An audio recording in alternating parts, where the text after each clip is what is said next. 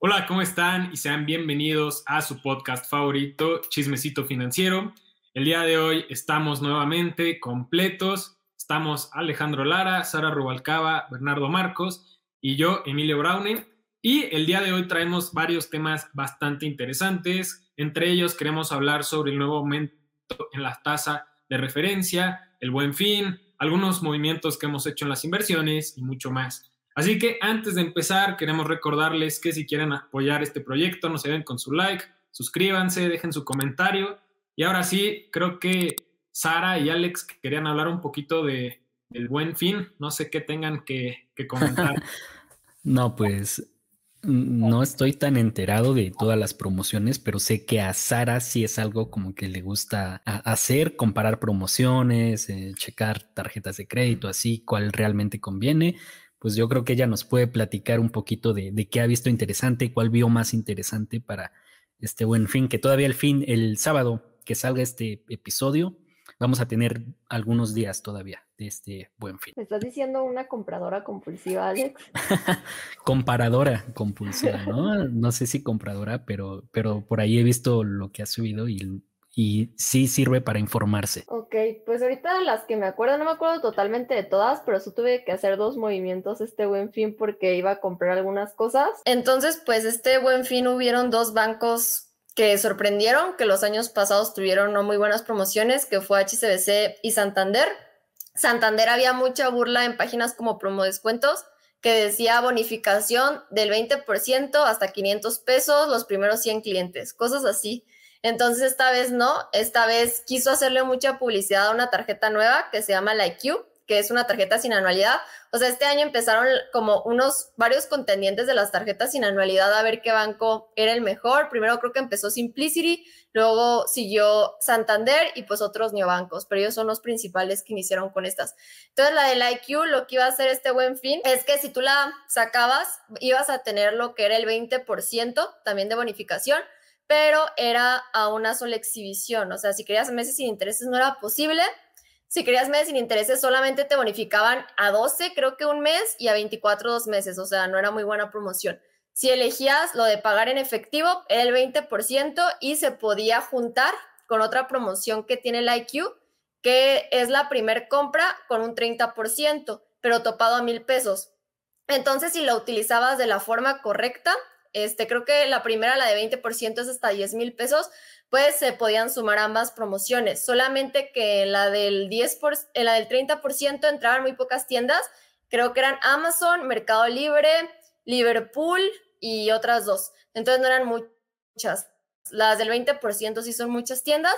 Entonces, en caso que te interesaban en ese tipo de comercios, te convenía guardar tu primer compra para poder combinarla y, por ejemplo, no sé, si comprabas algo de 16 mil pesos, no sé exactamente, pero primero ibas a tener el 20% de bonificación de eso y otros mil pesos de bonificación de tu primer compra.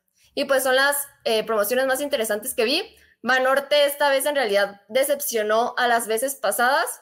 La única buena promoción que tuvo fue el primer día, creo que fue el 10, el que empezó, que sí tuvo el 30% de bonificación, pero ya estos días no me acuerdo cuándo es, cuánto es, porque no tengo Banorte, pero es como el 15% entonces tampoco es muy buena. BBVA eh, fue de las peores, creo que la mayoría son puntos premia doble o cosas así. Y Banamex no está mal, sí, Banamex, pero eh, primero tiene que ser un, mínimo de compra de 7 mil pesos para que te hagan la bonificación eh, a, meses sin intereses y dependiendo si tienes una cuenta nómina en, en el banco, vas a tener el 12% de bonificación y si no tienes, pues el 8%.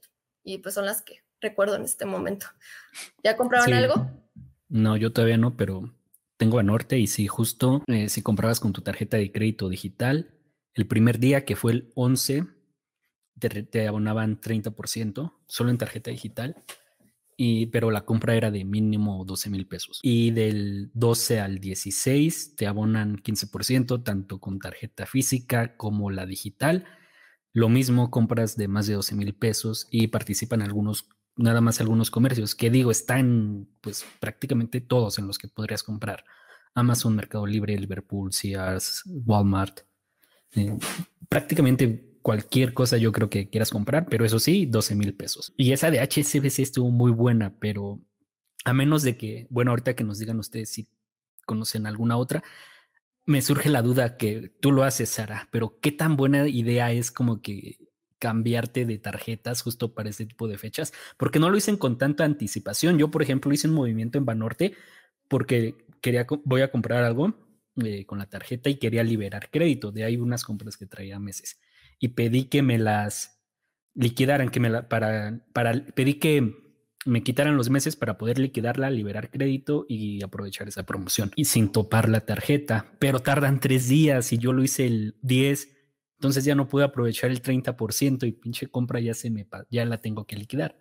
Es que Banorte, Banorte creo que son los más lentos en todos esos procesos. Yo el fin pasado, el buen fin, poquito antes, ni siquiera como un día antes, sino como cuatro o cinco días, fui al banco como para preguntar más información, porque en internet sí aparecía que tenían una sin anualidad, pero cuando fue al banco me dijeron que no tenían esa tarjeta en ese momento, no la tenían disponible. Entonces, pues pregunté por si acaso, ah, y esta que era la que tenía la anualidad más baja, este, ¿cuánto tiempo tardan en darla? Y ya me dijo, ah, pues tienes que traerme esto, esto y esto, y si sale aprobada entre 10 y 15 días hábiles te llega a sucursal. Y dije, no, pues ¿para qué me sirve? O sea, fue cinco días antes del buen fin pasado, pero de todas maneras, pues es demasiado tiempo. O sea, es el banco para mí el más tardado. No sé si lo mejoraron del año pasado este, pero se me hizo increíble que duraran tanto tiempo. Y eso que dijo Alex acerca de, del aumento del mínimo de compra, a mí se me hizo muy mal. El año pasado, por ejemplo, este... Banamex no tenía como un mínimo, ahora lo subió hasta 7 mil. Ah, nos comentó Alex que el de Banorte era 12 mil y ya el de Santander está mucho mejor, que es 2000 y HSBC no tiene un mínimo. Pues de hecho, digo, yo actualmente no voy a comprar nada para el buen fin, pero, o sea, ahorita que lo estaba pensando, Emilio decía que tenía ganas de una televisión. Y aunque para mí los meses sin intereses no son descuentos, eh, pues digo, obviamente sí es, una, es un atractivo. O sea, si te pones a pensarlo y como quiera le vas a comprar, entonces puede ser una muchísimo mejor compra. El tema es que no es como que... Lo, que a mí me molesta del buen fin es que el buen fin es una excusa para comprar eh, lo que no tenías pensado comprar. Y, eso lo veo con, todas con todos mis amigos. No, es que es buen fin, vamos a ver qué compramos. ¿Cómo que vamos a ver? O sea, ya deberías de saber qué quieres y, si, y pues te debiste haber esperado el buen fin. Eh, yo, por ejemplo, compré el iPhone, pero el iPhone no aplicó para el buen fin. Si, eh, sí, o sea, y eso que fue en fechas de buen fin, pero pues no tiene descuento. Si yo supiera que va a tener descuento el iPhone, obviamente me espero al buen fin, eh, si, o sea, digo, me hubiera esperado un mes si fuera a tener descuento, pero yo sé que no va a tener descuento. Mismo caso, si me fuera a comprar una computadora y la computadora fuera, eh, aunque no tuviera descuento, fuera 12 meses, pues me conviene muchísimo al tener invertido ese dinero, al menos en tasa fija, eh, para despreocuparme, pues obtener pues el beneficio de pagarlo a plazos y aparte mejorar el historial crediticio, pues porque estás pagando puntualmente. Entonces, me molesta mucho eso de vamos a ver qué compramos. Fuera de eso, creo que el buen fin, pues es un, o sea, sí es una buena opción. Güey, pero si hubieras comprado con tarjeta tu iPhone, aunque la tienda no tuviera eh, promoción, la tarjeta sí podría tener. Sí, de hecho, pero ya, ya lo, compré con la NU, que te puede diferir a 12 meses con 0% de tasa. una compra esa está buena, esa está buena. Pero ya, ya tengo la mitad del, del ¿cómo se llama?, del límite usándolo. O sea, y no lo puedo adelantar. Entonces, de esa tarjeta ya nada más tiene la mitad del límite y eso pues no me encanta. Pero según yo sí se puede adelantar, ¿eh? yo que también tengo no, sí se puede. No, se pueden adelantar los, eh, las compras a meses sin intereses, pero no las diferidas. Ah, claro, cierto, cierto. No, fíjate que lo que dices de la tele cierto, o sea, para quien no lo necesita está bien y tampoco es como que sea una necesidad, ¿no? Eso es prácticamente un lujo para empezar. Y, la oferta a mí me parece buena más, por, más que por los meses, porque literal está como casi un 50% de descuento de su precio original. Yo ya la había seguido por unos meses, estoy muy tentado, pero también me pongo a pensar, y si la usara meses, por ejemplo, no quisiera tener ocupado mi línea tanto tiempo de crédito. Entonces, no sé, también recuerden que una parte del historial crediticio, del un buen score, pues es no tener usado tanto porcentaje, ¿no? Porque eso te pone... pero eh, se vuelve complicado, ¿no? O sea, sabes, sabes los factores que se supone aumentan tu, score, ¿no? De que algunos dicen que no tengas más del 50% de la línea de crédito, que, que estés utilizando la tarjeta, que tengas entre cuatro y seis líneas en total abiertas, contando las tarjetas de crédito, que por ejemplo los planes de telefonía móvil también entran en esas líneas, aunque no te aporten tanto al score, que por ejemplo también lo, lo más importante, que seas puntual, pero en los casos en los que apenas vas construyendo ese historial, es imposible que cumplas con todo y tienes que sacrificar unas por otras. No puedes usar, por ejemplo, el 50% de una línea de crédito de 6 mil pesos, ¿no? Que es la que muchas veces te dan al inicio. Porque pues con una comprita ya, ya pasaste, ¿no? De ese 50%. Sí, o sea, porque esta tele más o menos representaría a lo mejor un 30, 40% de la línea, pero igual como que igual me da cosa, no sé, no sé usted. Y siempre, yo lo hago porque siempre está la opción que, que hice. Por ejemplo, con la de eh, Hey Banco también lo hice, de que había sacado una compra meses, pero hablé también en la semana para pedir que me la liquidaran y ese, y ese proceso fue súper rápido. O sea, hablé, colgué, entré a mí y ya estaba el saldo. Lo liquidas y listo. Tienes tu línea de crédito pues completa de esos meses que ahí entra lo otro, ¿no? Que también, pues, esto ya depende de cada quien, pero hay quien dice no lo compres y no puedes pagarlo dos veces. Yo ese dinero de los meses, pues, sé que lo podía pagar en cualquier momento, pero aún así, yo sí creo que cuando son de esas compras que vas a ir amortizando mes con mes con el trabajo, pues sí te conviene mandarla meses, porque pues prácticamente cada mes tu trabajo aporta algo a que estés pagando a tiempo tu cuota. Sí, Fíjate que yo también pienso eso, o sea, incluso con algo como una tele digo, bueno, la voy a seguir usando, no sé, cinco años a lo mejor, entonces no me duele tanto el estarla pagando.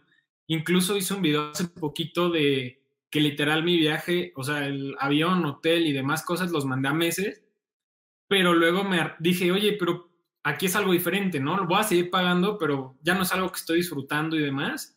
Y al final sí dije, bueno, pues ya lo liquido pero es algo diferente a algo que sigues usando todos los días, creo yo, ¿no? Porque ahí mínimo dices, bueno, la sigo sacando provecho y demás, pero pues el viaje, pues ya, o sea, es algo que pasó y no es como que lo siga disfrutando hoy en día. Pero te acuerdas, te acuerdas, este Emilio, ves tus fotos y dices, sí lo vale. Ah, que vaya a pagar, ah, sí, sí vale A mí no me molesta, pero normalmente si pongo viajes de que a tres meses, entonces pagarlos como dos meses más no me duele, pero como a doce sí no me gusta. Y eso de que usted, o sea, para mí los meses sin intereses son muy importantes, yo sí los utilizo mucho, pero hasta ahorita la forma como más organizada y que me ha servido mejor para ese tipo de compras es cosas que ya quiero comprar y ya, yo sí hago una investigación de meses, que veo videos de YouTube comparativas y así de cuando quiero un producto y veo los precios que ha rondado durante cierto tiempo este es, ya que tengo el dinero, pues lo meto en el banco como un ahorro, por ejemplo, le pongo, no sé, esta computadora y ahí pongo el ahorro, entonces yo cada mes voy sacando lo de la mensualidad de banco, entonces pues mínimo me dando esos intereses, lo tengo organizado porque no está junto con otras inversiones y pues así, este, pago los meses y además, este, pues el banco me está dando cierta cierto rendimiento que pues en cierta parte es importante. Emilio, decías que, o sea, una tele no, es una necesidad y obviamente no, pero pues digo, o sea, un celular tampoco sería una necesidad, menos el mío. O sea, el mío definitivamente no es. sí, no. Pero un celular, o sea, pero sí, por ejemplo, o sea, decir, eh, una tele que vas a usar a diario, que, que hace, o sea, desquitar, no, no la puedes ver como una necesidad, pero sí la puedes ver como una inversión, o sea, una inversión en, en, en ti, en, tu, en tus actividades diarias. Ahora, depende qué, o sea, depende qué tipo de contenido veas. Eh, pero, o sea, por ejemplo, la computadora. O sea, mi computadora yo creo que me ha dado varias veces lo que, lo que, o sea, lo que costó. Eh, digo, por lo que hacemos, por lo que hacemos nosotros, pero no solamente eso, pues porque la uso, o sea, mucho más a gusto trabajar en una herramienta que yo me siento tranquilo, que yo me, o sea, que me siento bien, que, que le entiendo muchísimo mejor. por ejemplo, o sea, ¿por qué Apple? Pues bueno, yo trabajo mucho más rápido en Apple entonces, a final de cuentas, acabo los trabajos con, con menos estrés y, y, lo disfruto más. Eh, por ejemplo, iMovie, o sea, iMovie lo uso como si fuera, o sea, lo uso como lo usé toda mi vida, entonces me tardo nada en editar las cosas, eh, aunque no hago ediciones complicadas, y eso no lo tendría en una, en una PC. Entonces sí estoy dispuesto a pagar un poco más por eso, aunque no es una necesidad. Con una PC normal tendría, mucho, tendría las mismas capacidades, pero la forma de usarlo y de disfrutarlo sería muchísimo eh, menor para mí, porque pues yo disfruto el ecosistema de Apple, que está mal, yo soy, o sea, yo quiero, yo quiero alejarme del ecosistema de Apple algún día. ¿Eres accionista de Apple? No, porque aquí habemos dos mínimo, aquí habemos dos que a, quien nos agradan Me gusta hacerles donaciones anuales este, a los accionistas de Apple, pero ¿Y yo si te ha dado más productividad el nuevo iPhone, Bernardo? Hoy grabé dos videos, ¿eh? Es más, este es el segundo podcast de hoy, pero el otro no lo grabé con iPhone, ¿verdad? Pero es porque compré el iPhone, me dijeron de que, oye, ¿quieres grabar podcast? De que bueno, que ya que tengo el iPhone nuevo, sí. pero sí es como un, te da cierta es que no sé cómo llamarlo, como una pequeña dosis de, dopamina, un twist ahí que, te, que te dice, ahora hay que desquitarlo, o al menos la primera, el primera semana, las primeras dos semanas. El primer mes, el primer mes, definitivo. no, También, no sé si lo han notado, pero van dos videos que subo ya con una cámara, ya una cámara profesional, y digo, ah, se ve bonito, se ve mejor. El trabajo sigue siendo el mismo, pero pero lo ves más bonito, se ve, se ve mejor. Sí, no, ya. ahí creo que lo vale. Y la mandé a meses también. Porque, por pues, ejemplo, digo, a mí me ha pasado que con, con, con, el iPhone, haz de cuenta, las primeras veces tomo más fotos. De qué fotos que no tomaría. Que, o sea, no sé, tipo cosas así, como que me busco más este, qué hacer. Pero es una presión extra que a mí me funciona. Porque, pues, el iPhone ahora lo estoy usando para grabar. Eh, entonces, pues también es la excusa. Cuéntanos algo, Emilio. ¿Ya compraste además de la tele otra cosa? No, bueno, no, ¿quieres? he comprado. Eh, estaba, estaba justo, bueno, estoy planeando un viaje con mi novia a Estados Unidos el año que viene, en unos meses, pero estaba así, entré como algunas páginas a ver qué ofertas habían y la verdad me encontré con cosas muy chafas. O sea, la verdad era como. Sí, unas buenas, creo que era Nueva York y otro lado, con Volaris. Y Aeroméxico creo que más a otros lugares, pero según yo sí estaban a buen precio. Hasta vi una, creo que era hasta Seattle, que costaba como tres mil y tantos y di vuelta y te recomendaban que en Seattle podías tomar un camión a Vancouver y pues ya te ahorrabas el viaje hasta Canadá. Estaba bien. Yo estaba cotizando precios para mayo y así y salía como 35 mil por los dos, a vuelos directos y hospedaje como seis días y demás. Que digo, no está mal, la verdad, pero la única oferta que encontré realmente fue de que meses y así. Y, pues Bernardo claramente dice que esas no son ofertas y todo. No, no, no, yo digo que no es un descuento. O sea, que te acuerdes que comprar a meses no es comprar con descuento. Claro, solo es comprar más cómodo. Sí, o sea, puedes aprovechar más el, puedes aprovechar el dinero y distribuirlo a que te quede mejor.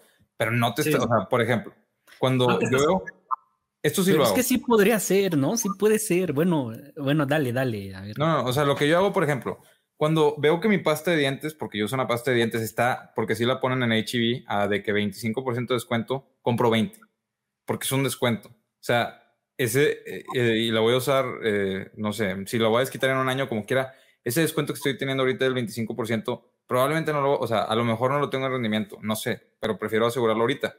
Eh, y me pasa con muchas cosas, por ejemplo, la comida de los perros. La comida de los perros la compro una vez cada como tres meses por una promoción de 35% de descuento para esa comida. Entonces, una vez cada tres, cada tres meses aproximadamente compro la comida de cuatro meses y medio, por si es que de que no se tardan más en poner la promoción que sé que la van a volver a poner. Y, y eso lo veo como un descuento, o sea, como un descuento importante. Pero cuando veo que la comida, o sea, si me dicen, la, compra la comida de perro con meses sin intereses, no voy a hacer un, un stack de, cuatro meses y medio, a eso me refiero, ¿sabes? O sea, yo lo veo diferente, de que, oye, está en descuento considerable, compro lo que sé que voy a usar. Ajá, pero mira, ahora viéndolo, como que tú, X razón, que no lo tienes, pero tuvieras un negocio de comida para perro, donde sabes que el precio de mercado del alimento es ese, si lo puedes diferir a meses con intereses, sí termina reflejándose en un beneficio para ti, porque pagas, tienes ya el stock que vas a pagar dentro de 45 días. Y pues así funcionan, ¿no? Realmente. Yo digo que sí son... ¿Con intereses? ¿Cómo? Dijiste con intereses. Con intereses. Ah, no, sin intereses. Ajá, sí. No, ¿eh? A meses sin intereses. Pero, y, pasa lo mismo, ¿no? que, por ejemplo, cuando ya has estado buscando mucho tiempo un producto que lo encuentras y sabes que ya es el precio del mercado, si te ofrecen la opción de meses sin intereses, ah, es lo que tú dijiste. Bueno, es un rendimiento, es como si me dieran a mí un, una renta fija de rendimiento, porque voy y meto ese dinero en una renta fija, que ahorita te da, no sé, que podría ser otro tema, subió la tasa de interés, te da un 6% ya de andar setes por ahí, un 7% en un pagaré bancario, un, hasta 10% en una SOFIPO. Sí, para mí el beneficio más importante de los meses sin intereses es cuando no tienes que sacar de tu portafolio, porque, o sea, muchas veces lo que la gente dice es, voy a comprar en el buen fin eh, y lo que ahorraste en seis meses, pues te lo consumiste en el buen fin.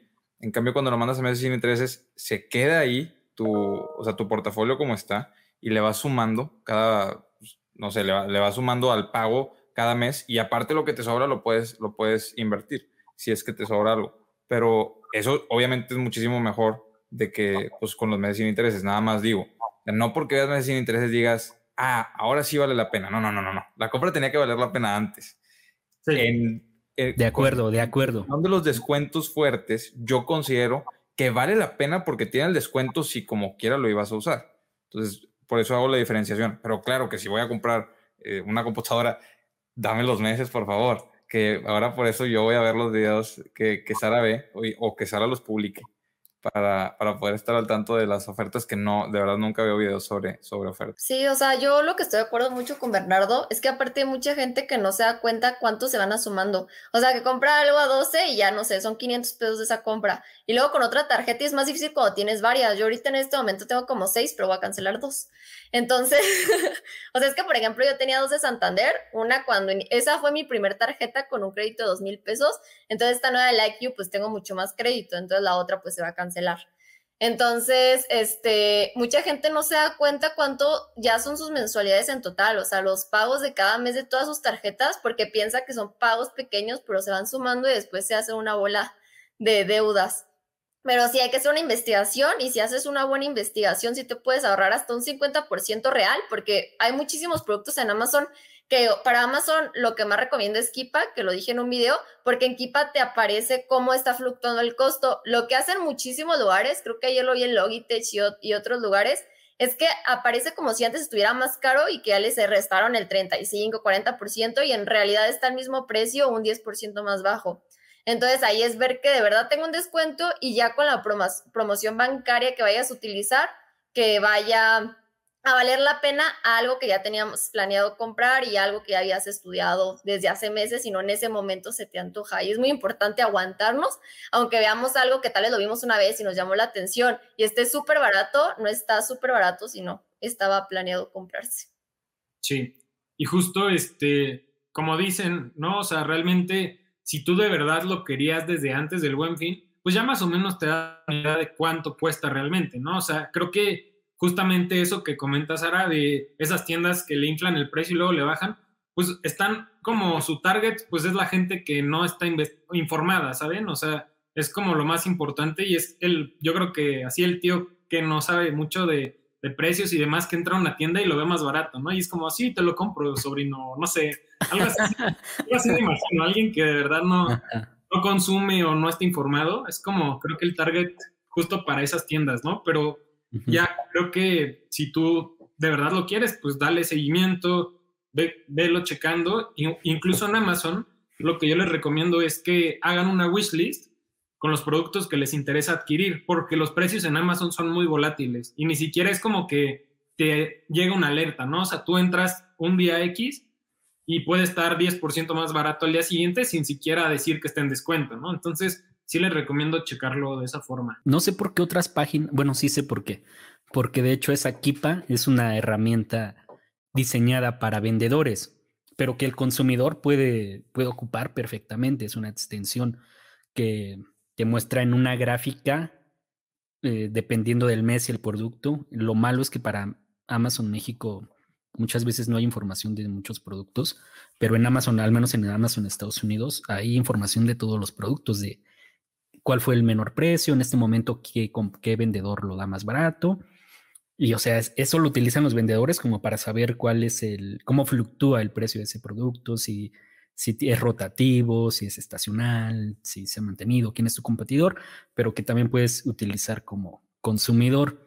Entonces, por eso, realmente no es de Amazon, pero yo creo que por eso no hay tantas páginas que te den información de ese tipo de muchos productos. Y es súper útil. Yo, por ejemplo, la he utilizado con un procesador que vengo siguiendo desde hace rato que nada más no baja de precio y que ya dijeron, por cierto, en la, en la, la semana pasada que ven muy poco probable que los chips bajen todavía de que se bajen de precio o que se normalice la cadena de suministro. Entonces no creo que bajen realmente. Pero también encontré una página ayer que estaba buscando muchos productos, así que si lo hubiera encontrado primero, dije, ay, me hubiera ahorrado un chingo de tiempo, que se llama lowpi.com, L-O-W-P-I.com, que te busca, pones el precio, el, lo que quieres comprar y en comercios como en Liverpool, Sears, Amazon, Mercado Libre, así varias tiendas, te arroja cuál es el precio de ese producto y sí te arroja el más el más barato. Les digo porque yo hice una investigación como de dos horas y ya cuando llegué por fin a esa página salía exactamente el que encontré más barato, lowp.com. para que sí, también Pro Descuentos es una super página. Como es gente que le encanta estar traqueando cosas, que además que usan ese tipo de extensiones, ellos investigan como a fondo cualquier promoción. Entonces, a mí se me hace muy útil como cuando quieres un producto poner una alerta entonces, cuando te metes, te va a aparecer en lado la, la, alertas cada que alguien publica sobre ese producto. Entonces, ya rápido puedes ver dónde está, porque a veces es de que se acaba súper rápido este cierto, cierto producto. Y además de que puedes ver rápidamente y entrar, eh, las promociones bancarias, por ejemplo, a veces no están súper especificadas en algunos bancos. Eh, como Santander no te especificabas, tenías que comprar con la tarjeta digital, con la tarjeta normal por internet y ahí a veces hay gente que se hace como todo una investigación, te lo pone súper bien especificado cada una de las promociones bancarias y así puedes validar mucho más rápido. A ver, bueno, y fuera de eso, ¿qué opinan? ¿Qué, qué opinan de la inflación? Ya sé, hay que mencionarlo muy breve porque siempre lo hablamos, pero pues bueno, no ha bajado y en Estados Unidos aumentó más de lo que se esperaba y no poquito, considerablemente. Entonces, eso es malo para el peso. Yo, de lo de las tasas, por ejemplo, yo de hecho creo que la van a, que la van a subir por 0.5% la siguiente vez, ya no por 0.25, que es, es la verdad un cambio importante.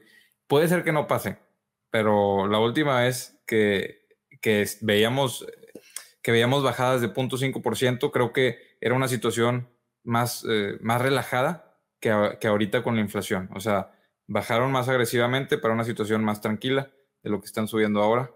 Eh, las tasas con una situación pues más preocupante. La situación más tranquila era el, 2000, los resultados del 2019, que no había crecimiento en México cuando cambiábamos de, gobierno, eh, inclusive antes del, del 2000, o sea, de que llegase la situación del 2020. Entonces, no sé, ¿qué opinan ustedes de la inflación? ¿Hay alguna cosa que, que vayan a comprar antes de que siga habiendo inflación, como Alejandro, que sigue esperando a que bajen los procesadores? Y quién sabe, a lo mejor suben.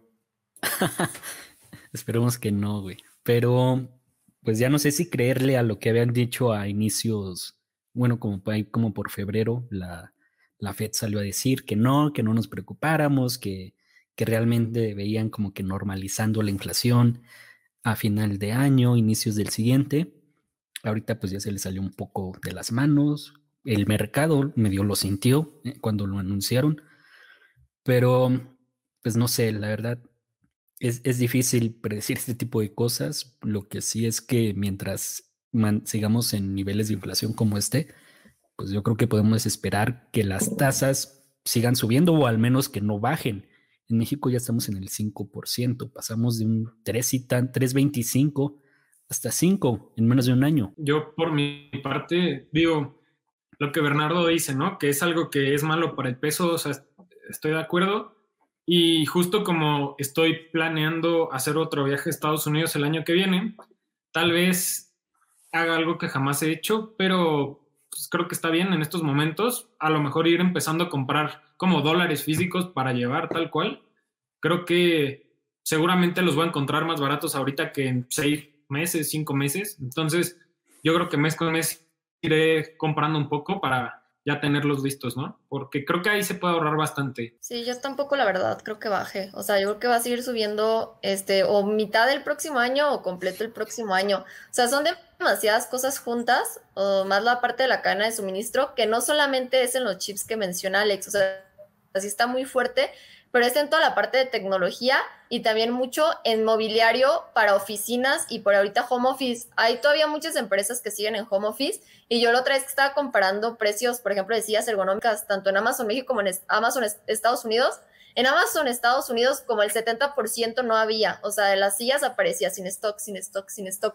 Entonces está muy fuerte eso y para normalizar y también la subida, porque yo ya la subida de precios que también creo que platicamos hace unas cuatro o cinco semanas, no me acuerdo, de traer cosas de China o de otros lados con embarques, eso pues va a pegar todavía mucho la situación, no creo que se normalice tan rápido. Y pues bueno, la inflación siempre afecta directamente al mercado de valores, ¿no? Los inversionistas normalmente o se mudan a opciones más atractivas en renta fija por, el, por la relación riesgo-rendimiento, pero pues también por un tema de, matemáticas, porque ¿cuál es la fórmula del valor futuro? Nos, la fórmula del valor futuro nos dice que el rendimiento es valor presente más una tasa de interés elevada a un periodo n. Entonces, si la tasa de interés que te están ofreciendo en la renta fija es mayor, entonces el valor futuro pues tiende a bajar. Por eso también se van a, se salen tantos inversionistas de las acciones porque esperan menor rendimiento. Pero yo creo que si tu estrategia no se modificó desde que venimos hablando de este tipo, de estas cosas y desde que la SEC lo dijo, pues yo creo que ahorita ya no es tiempo, ¿no? También de modificarla. Ya si estás invertido en bolsa de valores, yo creo que ya tienes una buena estrategia, hay que seguirla. Lo que sí es que, pues definitivo, sí las opciones de renta fija se empiezan a volver atractivas.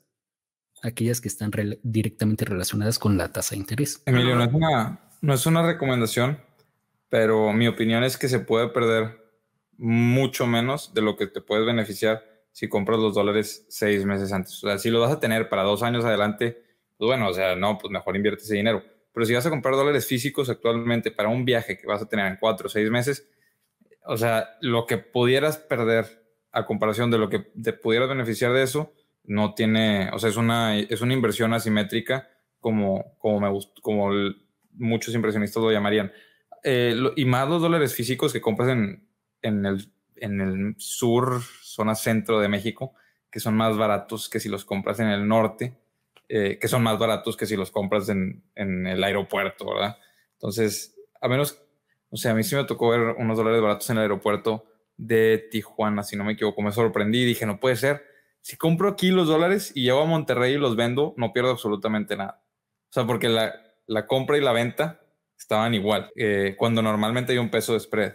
Entonces decía, yo dije, wow, no es negocio, pero es un gran descuento. Y, y, eso, eh, eso pasa lo mismo en Ciudad de México. Yo vi los, no, fue en Cuernavaca. Yo vi los dólares en Cuernavaca y dije, no puede ser, llevo a Monterrey y los vendo y gano 10 centavos por dólar. Pero pues, ¿verdad? que pues, ¿Cuántos tienes que, comprar para que sea negocio? Entonces, eso no es muy minimalista de tu parte, Bernardo. O sea, tener 40 kilos de comida de perro en tu casa, 7 pastas de dientes, luego vas a tener 400 mil pesos en dólares. Para 40 los cajitas. Un almacén. Los dólares, sí tengo, te lo juro. O sea, eso sí, los, si sé que voy a viajar, siempre tengo dólares. No, no muchos, pero lo que, lo que ocuparía para, para dos viajes, literal, siempre. Pero igual también no quiero tener tanto, tanto, o sea, no el monto completo, porque sí me da cosa así ¿Qué? ¿Se me llega a perder algo en el avión o así? No sé. Pero, güey, es nada más el dinero que usarías para comidas, para traslados. O sea, no, no, el avión y el hotel no lo vas a pagar con eso.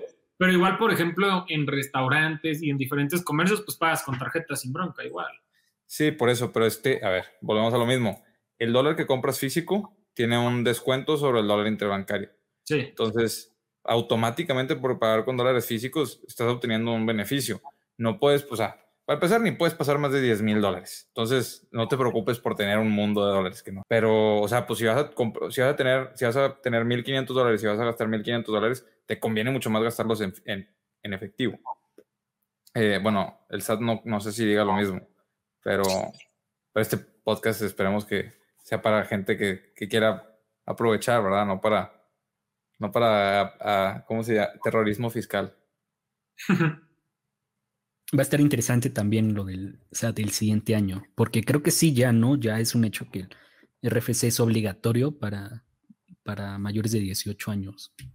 A pesar de que tener RFC no los obliga, no los obliga a enviar declaraciones o a tener ingresos. De RFC sin obligaciones fiscales, pero pues ya, ya, ya teniendo RFC, algunos dicen, no, pues es que si no te lo piden en el banco, tu cuenta no está fiscalizada.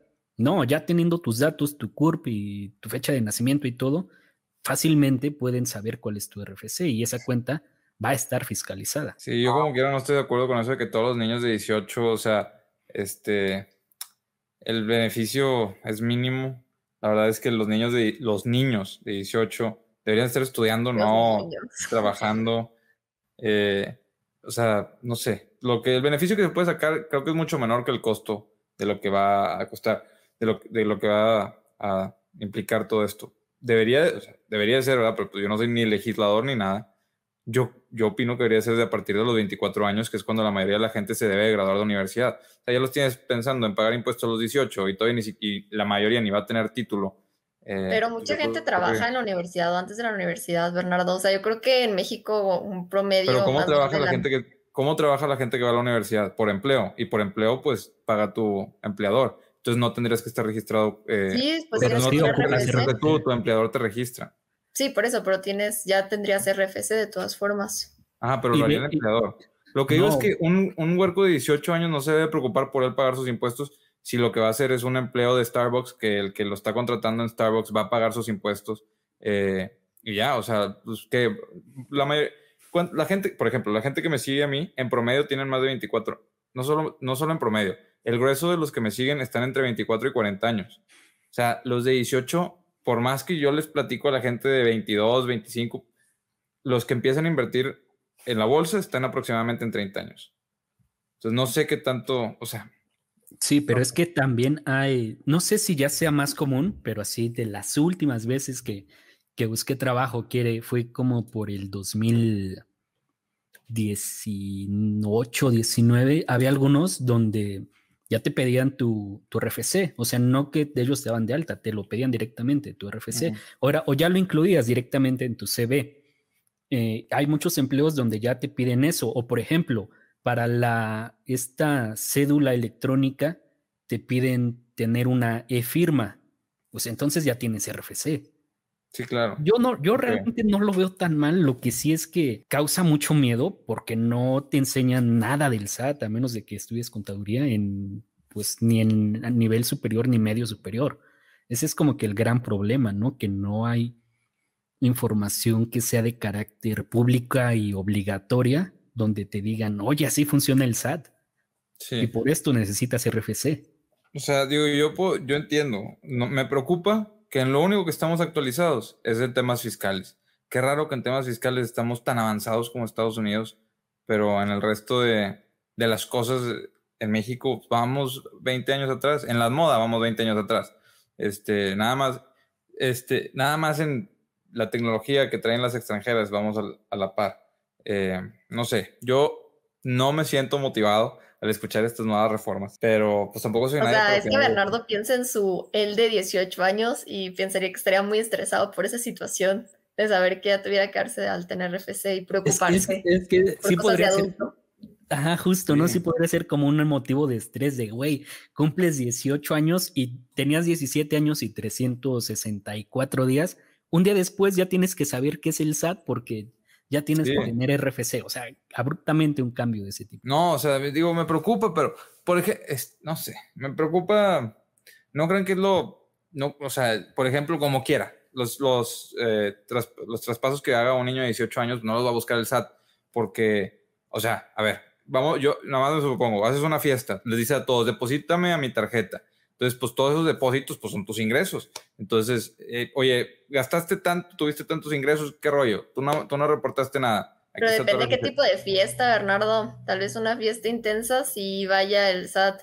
Y no, luego también un problema muy grande de esos depósitos es las, los conceptos. Yo, yo he visto muchos memes de gente que pone conceptos muy feos, o sea, para una, un depósito y cuando tiene algún problema con una tarjeta de crédito o débito, marca al banco y le preguntan, ¿este concepto lo hiciste tú? Y pues todos los nombres terribles. Entonces, pues no manden con conceptos extraños.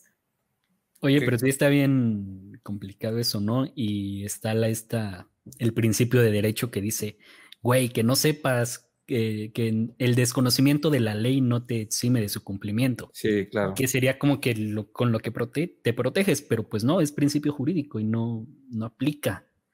Pero sí, Sí. son muchas cosas.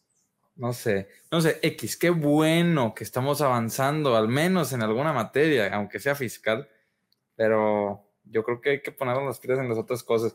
La gente no tiene celular, no tiene internet, pero vas a tener RFC. RFC sí lo vas a tener, compadre. Eso es un abuso. Es este, No hay citas en el SAT. ni hay citas. No, hombre, Sí, no tienes RFC. firma.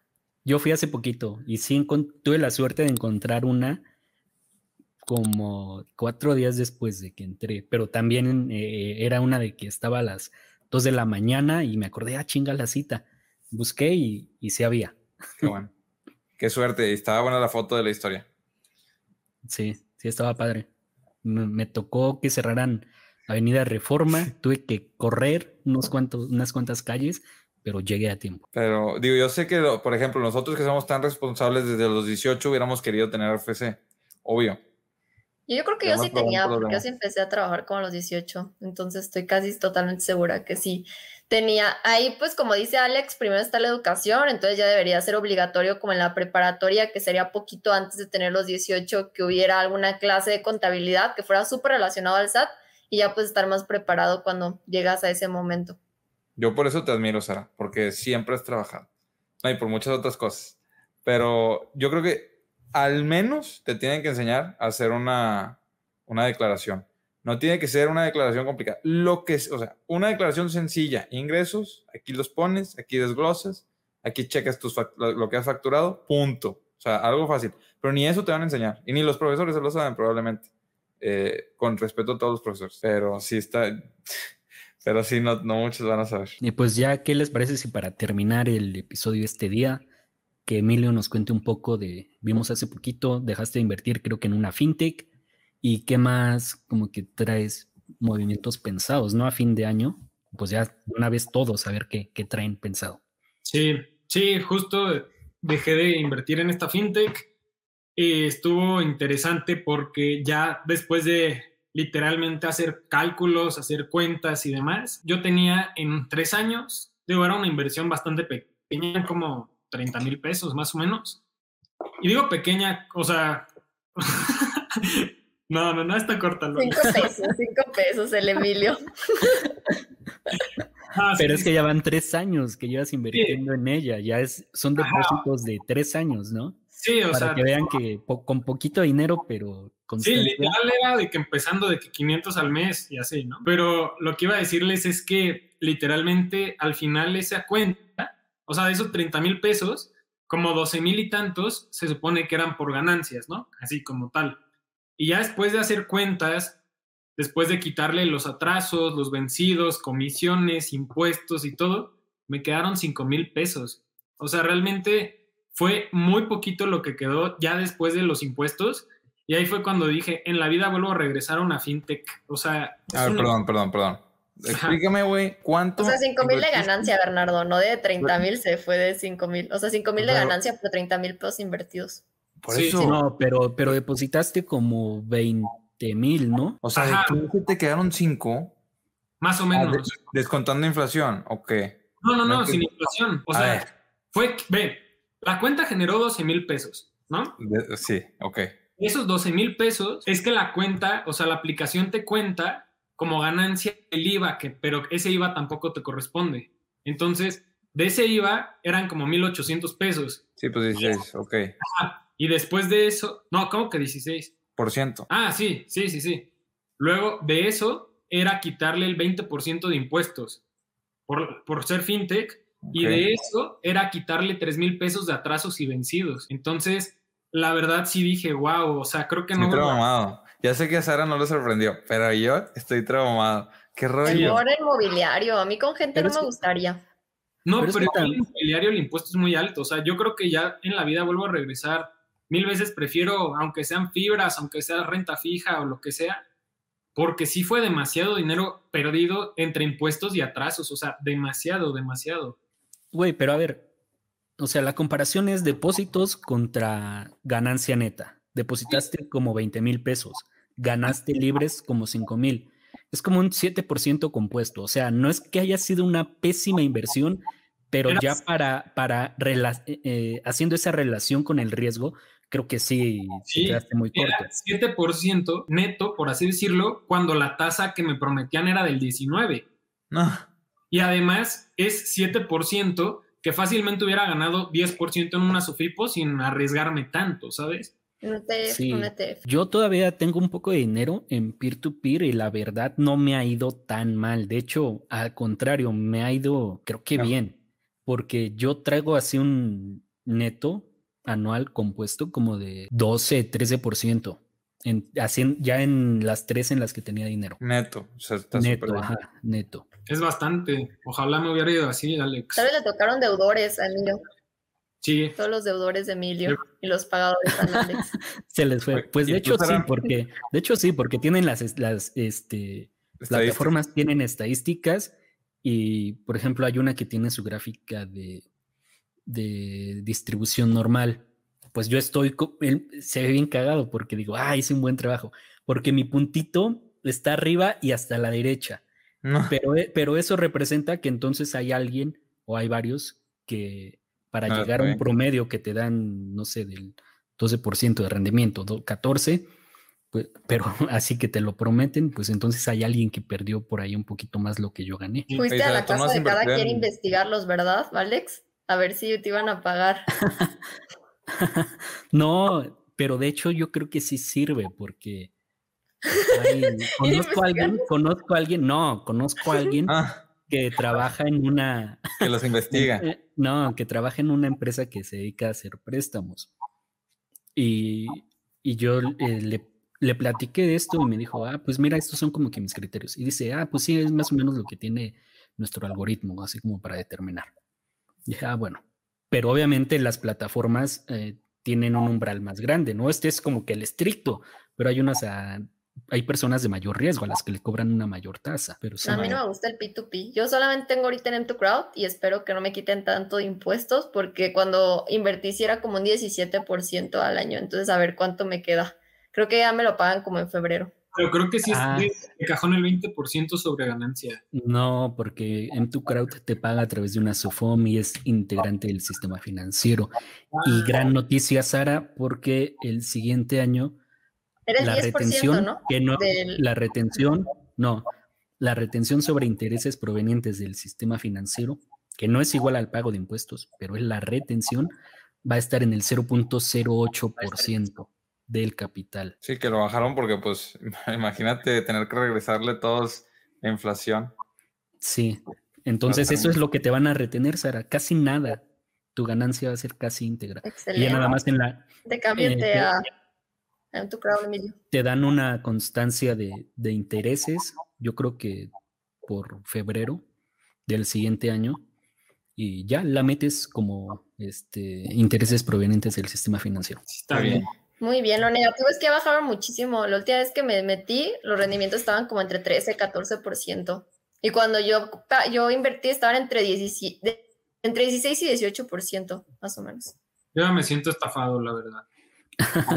Yo nunca, he invertido en algo de ese estilo, de, ni Sofipo ni FinTech. No, Sofipo sí está padre. Lo único que me da coraje es que el seguro es muy bajo. O sea, creo que debería de ofrecer algo más interesante. ¿Cuál es el eh, seguro? Son 160 mil pesos por Sofipo. Pero si lo comparas con otro tipo, no sé, o sea, puedes obtener rendimientos similares en Hey Banco y ahí te asegura el IPAP por dos millones y mm. medio, ¿sabes? O sea, y no digo así de que voy a meter el monto. No, no, sí te entiendo, o sea, sí te entiendo. Me refiero a una inversión que hagas por toda tu vida, como que ya te la piensas si la dejas ahí o no, ¿sabes? Sí, sí te entiendo. No, no, no, siento, pero como quiera. te conviene, Emilio, hacerlas, a que nada más iba a decir que a Emilio sí le conviene hacer las seis compras de 100 pesos al mes de Ibanco para que le suba hasta el 7% el rendimiento de pagaré. Sí, no, no, pero Alex y Bernardo me vieron con cara como si hablaba de poco dinero, pero no, yo me refiero a que... No, güey, o sea, yo te entiendo. Pero, como, ¿cómo se calcula? ¿Se calcula por medio del, de UMAS o qué? O sea, ¿se, actualiza en inflación? Eh, 25 mil UDIs a y UDI. estás exento por 25 UMAS anualizados. Los 25 mil UDIs es entre cada SOFIPO, o sea, tú puedes tener 160 mil pesos en cada una, pero igual si vas para un proyecto tal vez de vida, pues tal vez no sea suficiente. Claro, claro, claro. Ok. Yo como quiera no voy a invertir en Sofipos, pero, pero digo, está interesante conocer del tema. Bueno, es que la ley, claro, lo dice, Emilio. Creo que es el artículo 93, te dice beneficio para los pequeños ahorradores, Ah, tanto de SOFIPOS como de, de bancos. Y entonces ahí te das cuenta, ¿no? De, de para el sistema financiero, qué es un ahorrador y qué es un inversionista. Un ahorrador O sea, es tú eres quien- ya un gran ahorrador, Emilio, ya no eres pequeño. Él ya es Ya es que son inversionista. 30 mil Su- pesos. superando, superando ese dinero, ya no eres un ahorrador para el sistema sea, financiero. Y tienes Ya que declarar, o sea, si tú tienes una inversión en una Sofipo menor, o sea, menor a la, al o sea, menor a lo, al umbral, tienes No. que declararlos. Según Sí. yo, tienes que aclararlos, pero no, no hay retenciones ni nada. Ok, pero sí se declara. No, no, sí, sí se declaran, pero pues no te tendrían que cobrar este Nada. impuestos porque antes de, de 25 mil UDIs, 25 mil UMAS, está tu, tu ganancia libre de impuestos. Cinco Ah, bueno. más, ¿no? Entonces a lo Cinco, mejor sí lo cinco más considero. anualizados, como dijo hace rato. 25 mil UDIs y 5 UMAS anualizadas. sí. Del seguro. Pero entonces ahora tú, tú, tú opinas que en estos momentos es mejor eh, banco que, que una Sofipo. O sea, en una tasa A mí me gusta combinar, hay que diversificar, o sea, tienes poquito en una Sofipo, tienes poquito en banco, tienes poquito en GBM Cash, pero la verdad mi favorito sí es el, la inversión de Ibanco y el pagaré de Ibanco, porque es rapidísimo. Yo la otra vez quería comprar, no acuerdo qué acción, y primero saqué mi dinero de GBM Cash, ya le pongo retirar dinero. Tardó como una hora y media, no me acuerdo mucho tiempo en que me apareciera la, la transferencia. Luego puse, bueno, voy a retirar también de Bondía. Bondía tardó como tres horas en que me apareciera la transferencia. Y en banco dura de que 10, 15 segundos en que me aparezca en cualquier otro lado. Entonces eso sí me gusta mucho. Es como Bitso. Nunca han retirado de Bitso. Te llega como en dos segundos. Es increíble. Me gustó la respuesta, Sara. Y Bitso, no me acuerdo de haber retirado de Bitso. O sea, sí he retirado de Bitso, pero no me acuerdo del sentimiento de checar cuánto tiempo. Sí, o sea, es cosa de que la apretas y ya te sale la notificación al segundo. Está impresionante. Sí, pues está muy bueno. Y también Hey Banco, también como te paga intereses, el siguiente, en el pagaré, para el siguiente año también te tendría que hacer la misma retención del 0.08%. O sea que es como un 1% menos, porque ahorita está en 0.97, me parece. Oigan, una pregunta. ¿Y Hey Banco? Yo la verdad es que casi no lo uso. ¿Tiene reinversión automática para el pagaré? Sí, tú lo puedes dejar o pues lo quitas la opción. Y ahora ya es más fácil porque antes solamente podías comprar pagarés de 10 mil pesos y ahora puedes de menos. Solamente tienes que como que venderlos cuando es el martes. Creo que el martes se venden y ya con la nueva cantidad compras nuevos. Pero es lo único como feo que no puedes como decir, no le muevas nada, yo invierto. O sea, como que se te vende, se te vende, pero al mismo momento se vuelve a reinvertir, pero pues sí está automático, entonces está súper cómodo. Y eso que te digo, pues sí hace mucha diferencia ese 2%, Emilio, si haces las seis compras de 100 pesos en la ¿Qué plazo inversión. tiene el pagaré? Siete días. Son buena, buena información. A lo mejor uso alguna. Ya como que ya Sara ya convenció a Bernardo. Si Va a salir, va a salir del podcast Bernardo hablándole a Siri Banamex para el próximo iPhone for Life, abriendo su cuenta de banco. Güey, si ya tienes Banregio, eh, es lo mismo, ya tienes Hey Banco casi, güey. No, güey, Banregio no. la yo quiero eh, banco. Sí, güey, cámbiate. Sí. ya sí, aparte, yo- cobran por transacción, Bernardo.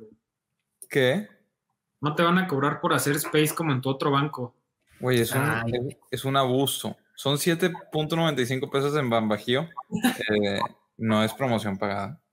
Y como 5 pesos masiva en, en Multiva. Y me dio coraje porque esta semana hice una transferencia de Bambajío y me confundí. O sea, puse un cero de menos. Entonces me cobraron 14 pesos por hacer una transferencia. O sea, 15 pesos y pico por, por el IVA. Yo creo que se notó. Es ridículo. Yo creo que se notó que no era pagado cuando dijiste que era un abuso, Bernardo. Imagínate que te paguen y que digas esas cosas. O sea, era una promoción negativa. Era una promoción para los otros bancos. Sí. Dice que no hay publicidad mala. Más bien, más bien la de Hey Banco no es pagada, realmente. Sí, luego, luego también les voy a platicar de esta que saqué, que también está muy padre. Priority de Citibanamex. Tú y Citibanamex, qué rollo. Yo, qué bueno. A ver si me pagan algún día. pues bueno, creo que con eso sí ya nos podemos ir. Emilio, te toca llevarnos a casa. Sí, pues muchísimas gracias por acompañarnos otra semana más. Esperemos que les haya gustado. Si están en Spotify, igual pues un día regresen y vean para que nos puedan ver y demás. Pero pues muchísimas gracias por escucharnos otra semana más. Esperemos lo hayan disfrutado. Déjenos en los comentarios si compraron algo en el buen fin. Platíquenos qué ofertas lograron encontrar y demás. Y bueno, muchísimas gracias a ustedes por también estar con nosotros esta semana. Bonito sábado de buen fin y puente en México. Sí, nos vemos.